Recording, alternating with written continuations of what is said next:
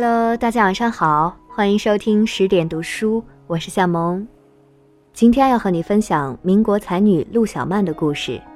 下面我们一起来听十点君的原创文章《陆小曼要嫁就嫁给爱情》。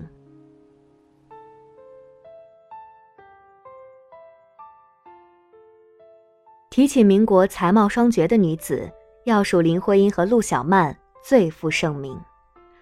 作为那个时代的明星人物，他们的婚恋比才情更博人眼球。前者理智地选择了和最适合自己的人结婚，被后人痛批为是虚伪的绿茶婊；而后者浪漫的离经叛道，嫁给自己最爱的人，仍被指责为是任性的大作女。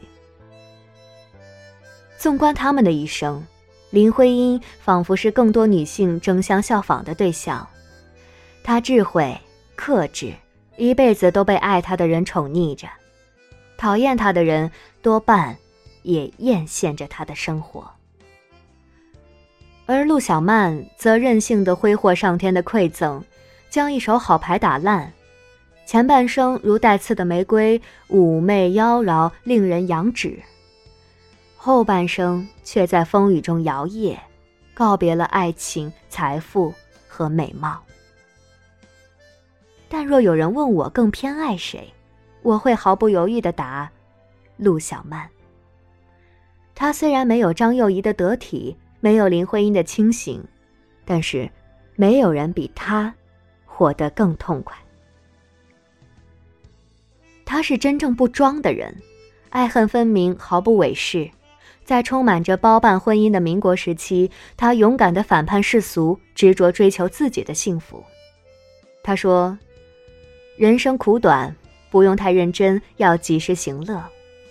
于是他做事从心所欲，活在当下。人们说他浪费了天赋和才华，没有下苦功夫多加练习。可是他画画、唱戏、跳舞，皆出于热爱，而非渴求于他人的认可。徐志摩死后，他活在此起彼伏的谩骂声中。身边不少朋友亦渐渐远离了他。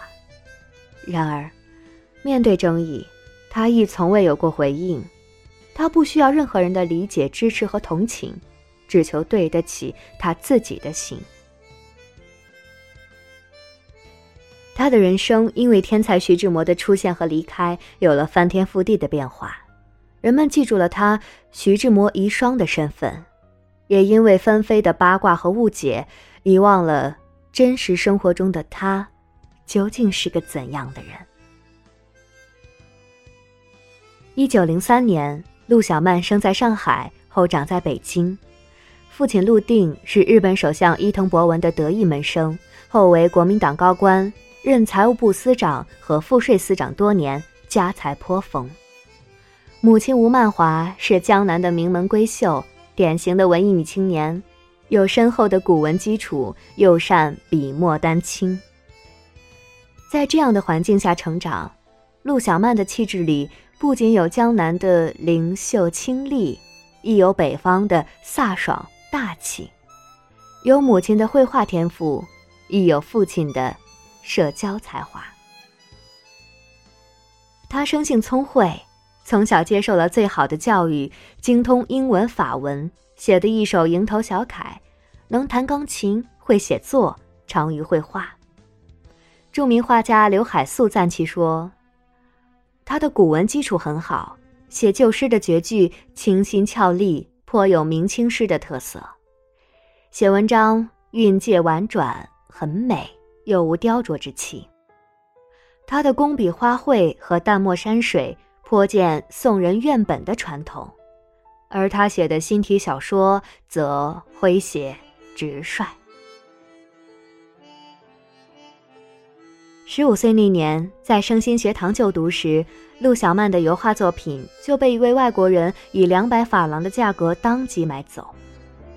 十七岁时，他进入北洋政府外交部，从事接待外国使节的工作，镇定从容，胆大机智。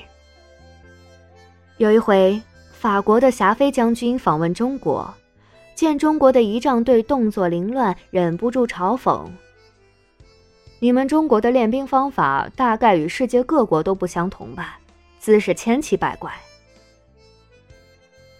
小曼听了，用熟练的法语笑着说：“没什么不同，大概因为您是当今世界上最有名的英雄，大家见了您不由得心情激动，所以动作乱了。”多巧妙的回答，既挽回了国家的颜面，又顺势取悦了法国将军。他有极强的国家荣誉感，面对外宾的恶意，绝不视而不见。某次节日聚会上，几个外国人为了取乐，拿烟头烫中国孩子的气球，惹得孩子哇哇大哭。陆小曼见了，冷静的拿了根烟头，走到外国孩子中间，噼里啪啦的戳爆洋娃娃的气球。还有一次，他陪外宾看文艺表演，听得身旁的外国人嘀咕说：“这么糟糕的东西。”怎么能搬上舞台？小曼立刻回道：“这些都是我们国家有特色的节目，只可惜你们看不懂而已。”他的外交能力深得民国第一外交家顾维钧的认可。他曾当着其父陆定的面说：“陆定的面孔一点也不聪明，可是他女儿陆小曼小姐却那样漂亮、聪明。”现在许多人看小曼的黑白照，觉得她不够美。然而，小曼的美或许真的无法从照片上反映，她的美是一种风情，在一颦一笑、举手投足间扑面而来。胡适说：“陆小曼是北京城一道不可不看的风景。”郁达夫的夫人王映霞号称杭州第一美人，见过陆小曼之后也说。她确实是一代佳人，甚至连徐志摩的前妻张幼仪也不得不赞她美。风头最劲的时候，他与上海的唐英并驾齐驱，引领着名媛群体的风骚，被称为“南唐北陆”。好莱坞电影公司也来找他去美国拍片，还汇来了近五千美元的巨款。但含着金钥匙出生的小曼，重情不重财。不忍离开亲人和爱人，又不愿意为外国人拍戏，于是婉拒了好莱坞。十九岁那年，在母亲的安排下，陆小曼嫁给了京城最抢手的青年才俊王庚。王庚帅气挺拔，清华毕业，在普林斯顿读过文学，在西点军校学过军事，后来被提拔为陆军上校，前途一片光明。可就是这样一个绝佳的丈夫人选，小曼仍无法对他动心。她学不会将就，即使在风口浪尖，也怀抱着飞蛾扑火的浪漫。大家骂她作，王庚爱她，能干，颜值又高，她为何不能像林徽因一样安心的过日子？可陆小曼说，婚后一年才稍懂人事。明白两性的结合不是可以随便听凭别人安排的，在性情和思想上不能相谋而勉强结合，是人世间最痛苦的一件事。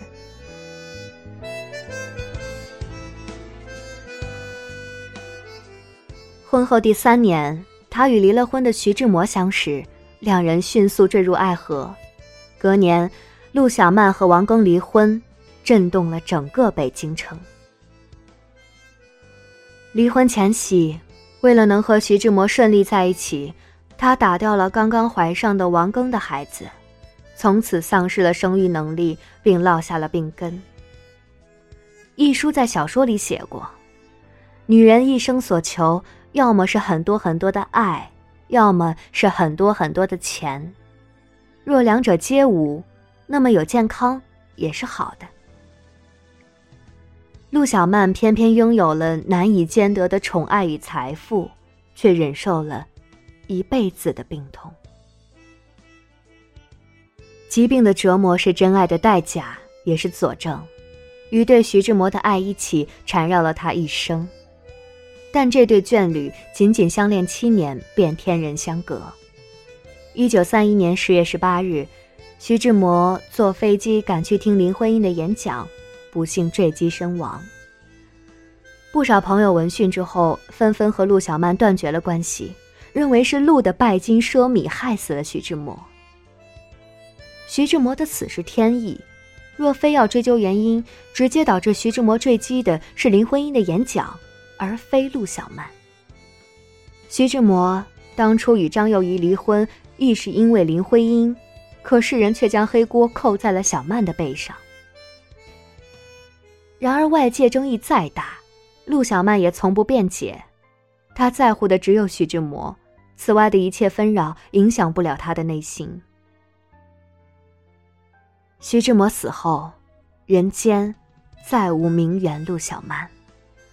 她不强求自己做一辈子美人，不再是昔日的夜店咖，终身素服。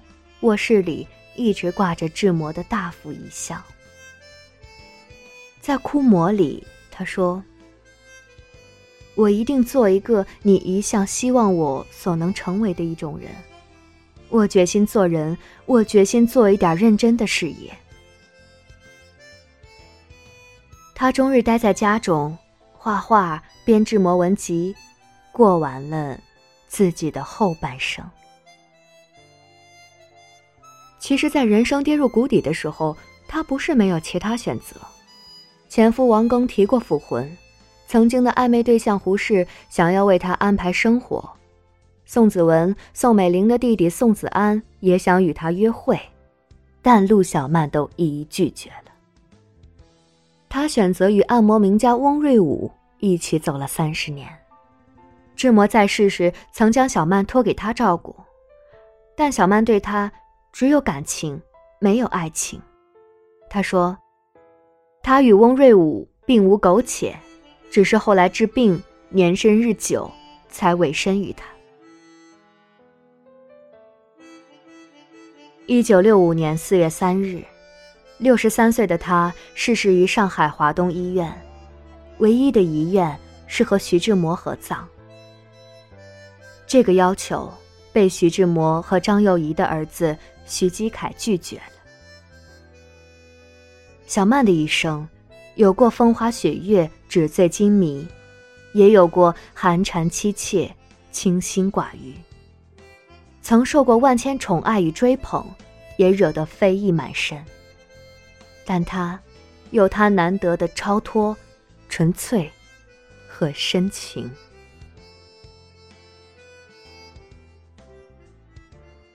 徐志摩曾写道：“岸上插了一枝花，便不寂寞；最宜人是月移花影上纱窗。”陆小曼，就是那枝花。后来，徐志摩去世，小曼坚持买鲜花送给志摩。他说：“艳美的鲜花是志摩的象征。”它是永远不会凋谢的，所以我不让鲜花有枯萎的一天。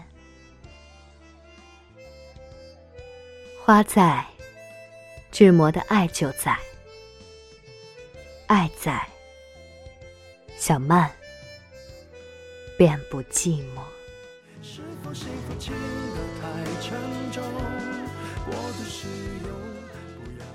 文章分享完了。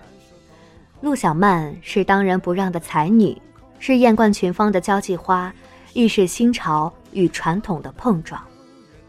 她与徐志摩那场闹得满城风雨的生死之恋改变了她的一生，但是她既担得起万千恩荣与宠爱，也受得住无数的谩骂和诋毁。十一月七日是陆小曼的生日，为了纪念这位富有才情的女性。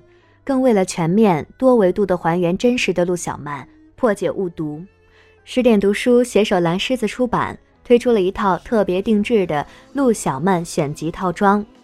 这套书呢和市面上的同类书不同，它收录了未删减版的小曼日记，并且精选了小曼的代表画作，而且呢是阅读体验很棒的线装书。